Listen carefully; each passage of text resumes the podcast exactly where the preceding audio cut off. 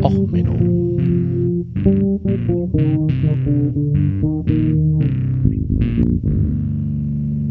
Der inkompetente Podcast über Dinge aus Militär, Technik und Computer, die so richtig in die Hose gingen. Herzlich willkommen bei Och Menno, dem Podcast, wo wir gegenseitig alle mal gucken, wer den größten Fehlschlag hat. Ja, herzlich willkommen bei Episode 24, Hose runter, Schwanzvergleich, Abhimmeln für den Landschaftsschutz. Ja, ich habe bei der letzten Episode, leider Episode 23, kein Computerthema gewählt. Es tut mir alles wirklich leid für Nerds und Geeks und sonst was. Ähm, das hat sich jetzt einfach so ergeben wegen der Abfolge der Folgen und es war halt einfach zu schön, um nicht drüber zu reden. Wir haben jetzt leider zweimal in Folge den Mr. Trump. Ja, man wird den einfach nicht los. Da ist leider irgendwie was falsch im amerikanischen Parteiensystem. Gut, ähm, es geht eigentlich wieder mal drum, er liebt ja diesen kleinen Schwanzvergleich mit wer hat denn den geilsten und überhaupt. Und er twittert dann im Rahmen von einigen, ne, ihr kennt das ja, so, man tut ja alles für ein paar Tweets, äh, Retweets, Likes, man macht da Instagram-Fotos von seinem Essen, man schmeißt sich in den Bikini mit wechselndem Erfolg. Also bei mir würde es nicht klappen im Bikini. Aber egal, also man tut ja alles, um auf dieser Welt berühmt, bekannt und beliebt zu sein. Und wir haben jetzt einen notorischen, publicity-süchtigen amerikanischen Präsidenten, der gerne tweetet und dabei dann auch Sachen verrät, die er vielleicht nicht verraten sollte. Also, ähm, es begab sich vor einiger Zeit, dass der Iran zu seinem völlig friedlichen Nuklearprogramm wie es sich so bei einem friedlichen Nuklearprogramm gehört. Dazu gehört natürlich auch ein friedliches Satellitenprogramm, weil ein Nuklearprogramm ohne ein Satellitenprogramm ist ja halt einfach nur halb so toll. Ne? Also jede große Nation, die ein Atomprogramm betreibt, die hat halt auch ein Satelliten- und Raumfahrtprogramm. Wieso, weiß man nicht. Das scheint irgendwie zusammenzugehören. Also gerade in einem friedlichen Nutzen beider Technologien ist es halt immens wichtig, dass man beides hat. Und die meisten Satellitenprogramme sind dann durch umgebaute Trägerraketen für nicht so friedliche Nutzung äh, gestartet worden. Und der Iran war jetzt halt auch dabei. Die haben eine Rakete so ein bisschen auf der Skat-Rakete der äh, Russen, also der Sowjetunion basierend, ähm, so zum Satellitenträger umgebaut. Ne? Also völlig zivil, völlig harmlos, völlig belanglos. So, und die haben einen Test produziert und dieser Test ist wie bei jedem guten Raketenstart in die Hose gegangen. Also jeder, der Kerbal Space Programm mal gespielt hat, weiß, es macht ja eigentlich nur Spaß, wenn diese Rakete so richtig explodiert. Hätte ich jetzt auch ein Video-Podcast, würde ich jetzt auch mal die, das schönste Video der Nazis mit explodierenden Raketen reinschneiden. Ähm, wer sich übrigens für explodierende Raketen expo ähm, interessiert, hier ein Gruß erstmal auf Distanz und auf Distanz an Baikon Groß Baikonur. Ähm, der sollte sich mal das Buch Ignition, das wäre linke ich unten, besorgen. Das gab es jahrelang nur als Google Scan. Das gibt's in der Neuauflage. Es ist das witzigste, witzigste Buch, das zum Thema Raketen, Treibstoff und sonst was gemacht wurde.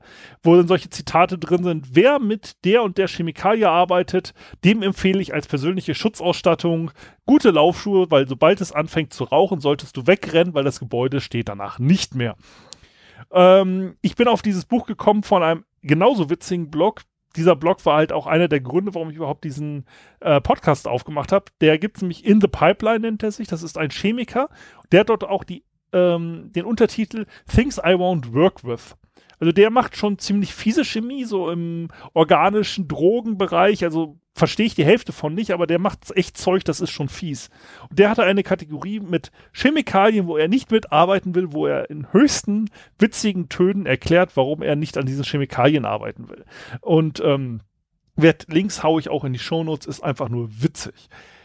Und dieses Buch äh, Ignition ist halt, wie gesagt, über Raketenchemie, witzig geschrieben, kann ich jedem nur empfehlen. Es ist halt äh, vielleicht mache ich da auch noch mal ein paar Auszüge in einer anderen Folge draus äh, über Raketenunglücke, äh, warum Raketen so gern explodieren, ist ja auch eigentlich immer beliebt bei YouTube und ähnlichem. Also auf gut Deutsch, den Iranern ist ihre Rakete explodiert. So. Gut, das passiert bei Raketenwissenschaften mal, deswegen heißt es ja auch so, ne? It's Rocket Science. Und ja, Raketen, die explodieren, sind halt relativ normal. So, jede Land hätte jetzt gesagt, ja, tut uns leid, ne, ziviles Satellitenprogramm können wir total verstehen, ist ja schade, äh, natürlich, good luck next time.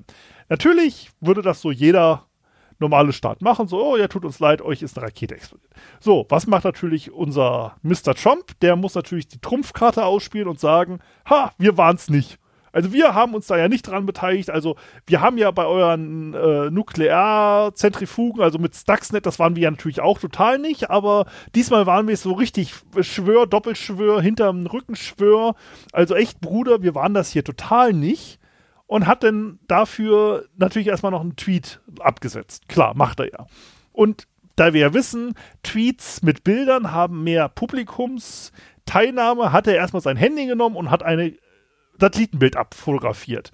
Ein Satellitenbild, das er auf den Tisch gekriegt hat mit äh, von der CIA oder von der NSA oder von irgendwem mit, naja, wir waren es wirklich nicht, Doppelschwör, aber hier hast du ein paar mehr Details davon. Also so ein Bild, was man so kennt, was mal so vorbereitet ist für den Nicht-Luftbildauswerter, also quasi mit Pfeilen drauf, mit äh, das ist dies, das ist jenes und überhaupt und das ist hier das und das siehst du hier auf dem Bild. Und das hat er mit Blitz abfotografiert. So. Da sagen sich alle Leute so, ja, okay, der hat jetzt ein Satellitenbild fotografiert. Ja, das Interessante an dem Satellitenbild ist, dass wenn man so sich so Sachen anguckt, wie groß so Strukturen sind, sind das ungefähr 10 Zentimeter Auflösung, die dieses Bild hat. Also wir wissen ja, es gibt halt einfach gewisse Auflösungsgrenzen. Es liegt da zusammen mit, wie groß ist dein Spiegel, wie groß ist dein Sensor, was für Abstände hast du, also wie mit der Kamera. Ne? Also jede Kamera hat ja auch so eine gewisse Megapixelzahl und da kannst du halt ausrechnen, wenn du so und so ein welches Objekt dran hast, also Objektiv dran hast, wie groß kann irgendein Gegenstand sein, wie detailliert kannst du ihn auflösen. Ne, deswegen gibt es ja auch Fotografen, die mit Mittelformatkameras ähm, fotografieren, damit man auch jeden Pickel des Models schön mit Photoshop wegretuschieren kann. Oder halt auch, wo man halt jetzt durch die tollen HD-Auflösung beim Fernsehen sieht, oh Gott, wie alt sind denn meine ganzen Jugendschwärme geworden, ja? Die sahen doch mal früher so toll aus. Und jetzt siehst du halt jeden Pickel, jede Falte durch die höhere Auflösung. So. Und das haben jetzt ein paar Leute auf Twitter sich so angeguckt und haben sich gesagt, ja, Moment, also das Satellitenbild, hm, 10 Zentimeter. Dann haben sie geguckt, welcher geheime Satellit hat denn zu dem Zeitpunkt über die Bahn äh, da lang geflogen. Die Amerikaner veröffentlichen natürlich nicht, wo ihre geheimen Satelliten rumfliegen, aber es ist ja schöner an der Physik. Wir können ja gucken, wo bewegt sich was im Orbit und wo fliegt was lang und dann kann man das ja tracken. Und da gibt es genug Nerds auf dieser Welt, die das als Hobby betreiben und da einen eigenen Katalog an geheimen Satelliten ähm, unterhalten. Und es ist halt auch in Hackerkreisen ein beliebtes Hobby, geheime Satelliten zu fotografieren. Weil ich meine, den Mond kann jeder fotografieren, aber ich meine, wenn du mit deinem Teleskop irgendwie so einen geheimen Satelliten gut draufkriegst, ist das natürlich schon mal irgendwie so ein Nerd-Achievement unlocked. So, also haben da dann so ein paar Nerds auf Twitter zusammengeschmissen. Und da ich in der Open Source Intelligence Gruppe so ein bisschen auch drin bin in der Twitter-Bubble, habe ich das dann gut mitgekriegt und da kam halt raus so, ja, okay, so 10 Zentimeter wird das wohl sein. Das ist so ein äh, Satellit vergleichbar dem Hubble-Teleskop, so drei Meter ähm, Spiegeldurchmesser wird der wohl haben. Und dann sind man so bei 10 Zentimeter Auflösung. Das ist halt schon recht gut. Also kommerziell kriegt man so 30 Zentimeter. Ähm, wenn du da an so einen normalen Satelliten-Fotoprovider rangehst, sind das so 30 Zentimeter. Das reicht auch für Kartografierung und all sowas, was man mit Satellitenbildern machen will. Du siehst, wo der We äh, Regenwald wegstirbt und ähnliches. Aber so 10 Zentimeter, da bist du schon dabei, bei einzelnen Autos wirklich das Modell im Zweifelsfall erkennen zu können. Also das ist schon recht gut. Naja, und dann kamen auch die nächsten Physiker an und sagten so Astrophysiker oder die, die sich mit Atmosphären auch auskennen, sagten so, ja, um, rechnerisch hast du so ein Auflösungsmaximum, was so erreichbar wäre bei 3 Zentimetern durch die Wellenlänge und so weiter. Aber alles so unter 8 Zentimeter, da wird die Atmosphäre durch die Luftschichten und so eh schon so funky, da wird's unscharf. Also da kriegst du keine scharfen Bilder hin. Das Bild ist scharf, das sind 10 Zentimeter, das ist schon bei Atmosphäre echt die absolute Grenze, die du so hinkriegen würdest mit Erdbeobachtungssatelliten. Andere Alternative wäre, es gibt da so ein paar Konzerne, die angeblich an hochfliegenden Drohnen arbeiten, die halt so knapp da fliegen, wo noch gerade Atmosphäre ist. Also so ein bisschen höher noch als die U2-Aufklärungsflieger. Äh, Auch ein spannendes Thema mal für eine andere Episode, so Notiz an mich selber. Ähm, die fliegen halt so hoch, dass es eigentlich schon nicht mehr als Luftraum gilt. Wo du halt auch schon mit normalen Luftabwehrmaßnahmen Dinger nicht runterholen kannst, weil so hoch fliegt halt auch deine Luftabwehrrakete nicht. Der geht dann einfach der Sauerstoff aus. So, und die haben sich halt überlegt, okay, wir könnten da jetzt Drohnen bauen mit riesen Flug, äh, Flügeln, die dann halt so hoch fliegen, dass sie quasi als Satellit über ein Land fliegen und das andere Land da auch nichts gegen machen kann. Aber man hat halt nicht den aufwendigen und auffälligen Raketenstart, sondern man könnte halt auf einer Luftwaffenbasis so irgendwo Area 51 wieder versteckt an der Ecke was starten lassen. Das geht dann halt ordentlich auf Höhe. Das sieht auch kein Überwachungsradar mehr. Das sieht keiner mehr mit bloßem Auge. Und dann segelt das halt auf hoher Höhe über die Zielgebiete. So, Jetzt gibt es halt anhand der Bilder, könnte es sein, dass jetzt entweder ein Erdbeobachtungssatellit, das die genaue Nummer, ich verlinke euch unten den Tweet, ähm, es gibt halt ein geheimes Objekt der Amis, das im Orbit ist. Da hat ungefähr die Bahn so halbwegs gestimmt, auch mit dem Foto. Oder wir haben halt eine geheime Drohne, die äh, schon so hoch fliegt. Da hat man den Vorteil, dann hätte man nicht die ganzen Luftverwirbelungen in den obersten Atmosphärenschichten. Also, wir haben jetzt auf jeden Fall ein Leak amerikanischer Geheimtechnologie. Gut, ich meine, das ist Physik. Jeder kann sich ausrechnen, was so die maximalen Auflösungen sind auf gewissen Höhen. Das ne, hat was mit der Wellenlänge des Lichts zu tun und wie groß du halt gewisse Sachen machen kannst. Das kann jeder ausrechnen. Also da ist jetzt kein Geheimnisverrat dahinter. Aber Mr. Trump konnte sich halt wieder nicht äh, lassen, einfach trotzdem das draus zu tweeten. Und das ist halt irgendwie schon schlechter Stil in Geheimen Organisation, wo man sich so sagt, na ja, okay, komm, ja, man kann sich natürlich ausrechnen, wo die physikalischen Grenzen sind, aber wir holen halt nicht den Schwanz raus und sagen, ja, wir sind am physikalischen Limit, Alter. Wir sind so gut, da geht's nicht besser. Das lässt man halt. So, so an, britisches Understatement. Gut, die Briten und Understatement jetzt mit dem Brexit lassen wir mal. Aber man, so nach dem Motto, der Genießer ne, schweigt und hält die Klappe. Ähm, das hat halt Mr. Trump nicht so richtig raus. So, das wäre jetzt halt äh, Thema Nummer eins. So, diese Tweets fand ich halt echt interessant. Und dann bin ich mal drauf gekommen, ja, wie misst man eigentlich die Auflösung von den Satelliten?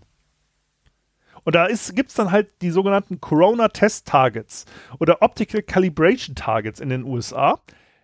Ähm, das sind geheime Bauten, die sie einfach mal so auf Militärbasen errichtet haben, beziehungsweise die Corona Calibration Targets, die haben sie in den 60er Jahren gebaut. In einem 16 Meilen mal 16 Meilen ähm, Grid haben sie dort so Malteserkreuz, also diese quasi schmalen Dreiecke gebaut. Das sind 227 Stück, haben sie da in die Pampa gehauen und haben halt dafür Land auch angemietet und so weiter. Und das ist, wie gesagt, an sich ein Geheimprojekt gewesen. Ein Geheimprojekt, das einfach über die Landschaft ähm, verteilt wurde. Ja, muss man sich mal überlegen. Wir machen ein Geheimprojekt. Ja, dafür bräuchten wir hier 100 Quadratmeter, da 100 Quadratmeter, da 100 Quadratmeter und hier auch nochmal, lieber Farmer, und da auch nochmal bitte. Und dann brauchen wir dafür auch noch Straßenzugang. Mhm. Ja, Geheimprojekt, ne? Ja, ja, geheim. Also sieht man auch nur aus dem Weltall. Hä, Daumen hoch. Ja, äh, haben sie halt gemacht, um dann die Satelliten für die optische Auswertung zu kalibrieren. Ähm, diese Kreuze selber haben halt noch die Besonderheit, an einem dieser ähm, äh, Kreuze ist halt im, also an einem dieser Dreiecke der Kreuze ist auch immer noch eine Befestigung mit einem Gullideckel.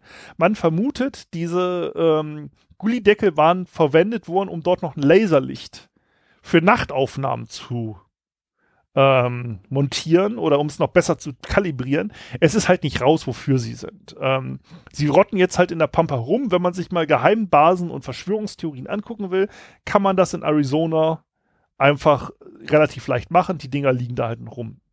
Die Corona-Satelliten selber waren halt auch recht interessant, ähm, weil man hatte damals noch nicht die Funktechnik.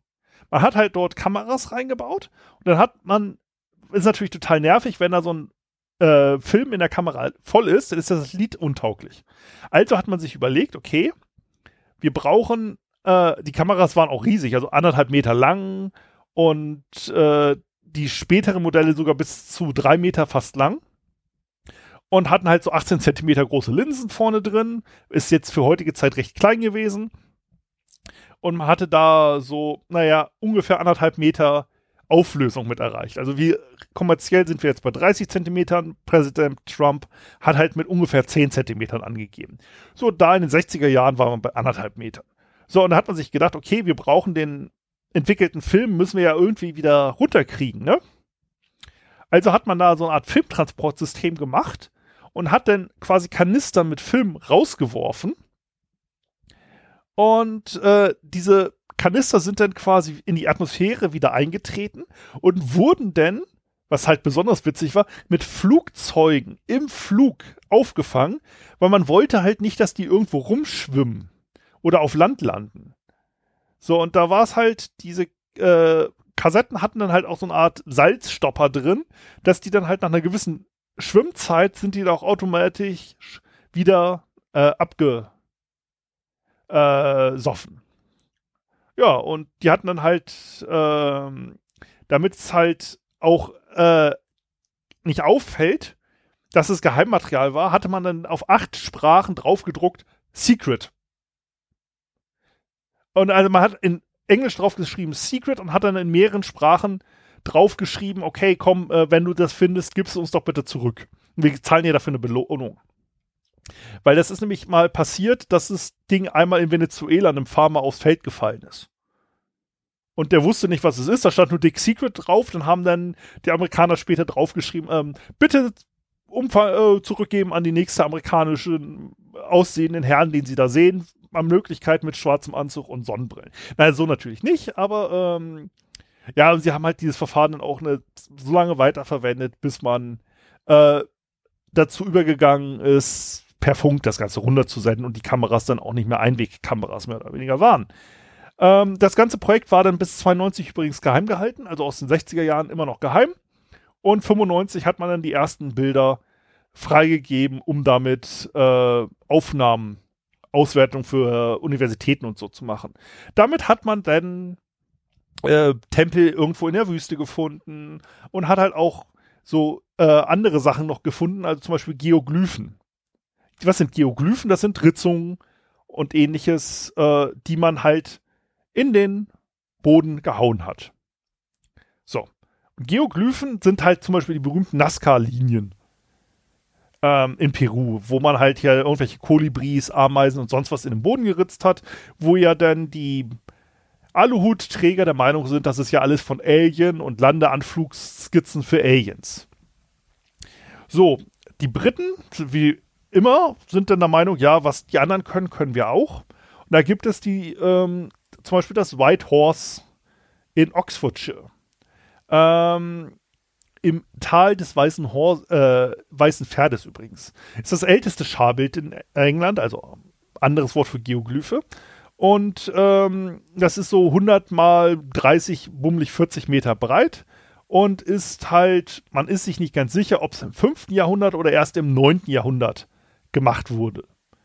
Ähm, allerdings hat man auch in Spuren gemacht, dass es halt eventuell 1000 bis 700 Jahre vor Christus oder in der letzten Eiszeit 800 bis 100 vor Christus gemacht wurde. Da ist man sich halt nicht so ganz sicher, wann es ist. Man hat dort halt in einen Hügel, der unten drunter eine Kreideschicht hat, äh, einfach den Boden reingescharrt und äh, hat da halt eine Pferdefigur.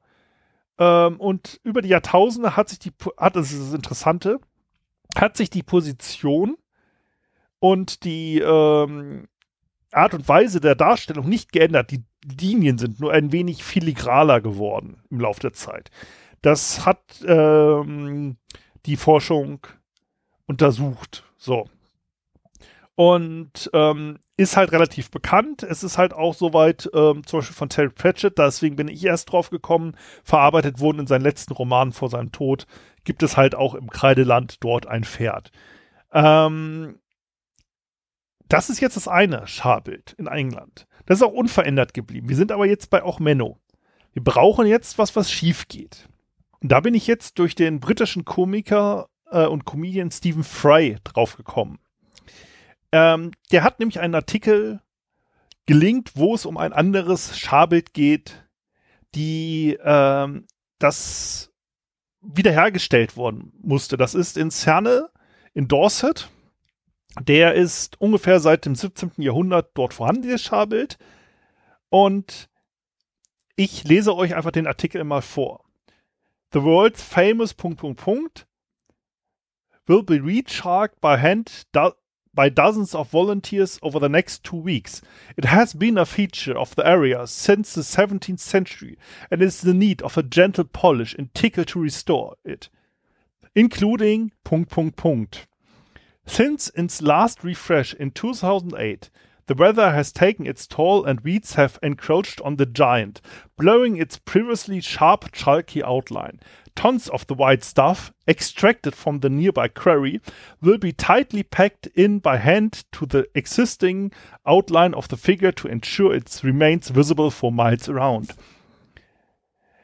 the uh, punkt, punkt, punkt was given to the National Trust to look after in July 1920 by the Pitt Rivers family, and the trust is planning a year of celebrations next year to mark the centenary. Man scrubs, also unter dem Bild steht jetzt, a man scrubs vigorously on the giant's figure that is believed to have been there since the 17th century. Nächstes Bild. A man brings a deposit of the white stuff ready to spruce up the giant. ready to unlock his sack. He is one of many volunteers working on the giant. Und es geht halt um einen Riesen.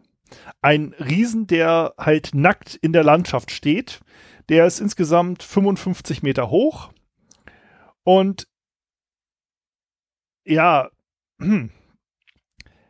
äh, sie haben sich nicht nehmen lassen können, halt in diesem ganzen Artikel alle möglichen, ich sag mal, Peniswitze einbringen zu können. Ähm, angeblich ist er halt auch äh, äh, wichtig für Fruchtbarkeitsrituale in der Gegend. Da würden Hexenzirkel sich treffen und also, wie gesagt, die Bildauswahl in dem Artikel, ich kann sie euch nur empfehlen. Es ist halt richtig schöner britischer Humor. Und weswegen rede ich jetzt darüber? Nun, der, es ist halt sehr männlich, dieses Bild. Und es ist sogar noch sehr männlicher, weil im 17. Jahrhundert ist das erste Drawing eigentlich gemacht worden mit Maßen und so weiter. Und da hatte der Herr Gigant noch einen Bauchnabel. Und ja, im Lauf der Zeit ist halt das Gemächt, nennen wir es mal so, ein wenig gewachsen. Also bei jedem Renovieren der Figur hat das lokale ähm, Dorfvolk der Meinung gewesen, also meiner ist ja länger als deiner, äh, womit der erstaunlich groß geworden ist. Also ganz im Vergleich zu klassischer griechischer und römischer Ikonografie, wo ja denn der kleine Penis eher ähm, wichtig war, wo es übrigens auch eine Untersuchung gab. Also es gibt ja den berühmten, die Statur von David, ne, kennt man ja, ne, Meisterwerk der Renaissance. Der hat ja schon einen relativ kleinen Penis, weil man da ja sagt, ja, wir man wurde, hat sich ja da an die römischen Standards angepasst. Ähm, ne, das ist ja so ganz klar, Michelangelo hat sich da an die klassischen Griechen und Römer angelehnt. Gibt jetzt auch eine Untersuchung, dass es vielleicht daran liegt, dass äh, er natürlich kurz vor dem Kriegseinsatz gegen Goliath ist und da bei Männern dort die Blutzufuhr sich auf wichtige Körperteile reduziert, wird es so, dass kurz vor einem Kampf beim Mann der Penis kurz wird. Also so gesehen beim Schwanzvergleich, also wenn der Mann in der Disco am Rumpöbeln ist, kann man sich eigentlich sicher sein, dass dort sein Glied am kürzesten ist. Das hat man jetzt auf diese Statur auch noch übertragen. So, jetzt haben wir alle Penis-Themen für heute abgearbeitet. Wie gesagt, wir haben einige komischen Dinger, im, aus, die man aus dem Weltraum sehen kann, komische geheime äh, Musterchen, die es halt auch bis heute noch auf äh, Air Force Bases gibt. Wir haben uns dann noch mal kurz darüber unterhalten, dass es Pferde in England gibt, die man aus dem Weltall sieht und natürlich über das Wichtigste von allem, dass die Briten den größten Penis haben. Jo. So, dann gucken wir mal, was der Brexit sonst weitermacht. Ich nehme das jetzt hier gerade auf, als äh, der Boris Johnson seine Mehrheit verloren hat ähm, in der ersten Septemberwoche. Mal gucken, was jetzt daraus passiert, bis das Ganze jetzt in vier Folgen, äh, vier Wochen ausgestrahlt wird. Also, ähm, ich werde jetzt erstmal ein bisschen den Urlaub genießen, wahrscheinlich, während ihr das hört. Also bis dann, bis zur nächsten Folge. Alles Gute, euer Sven.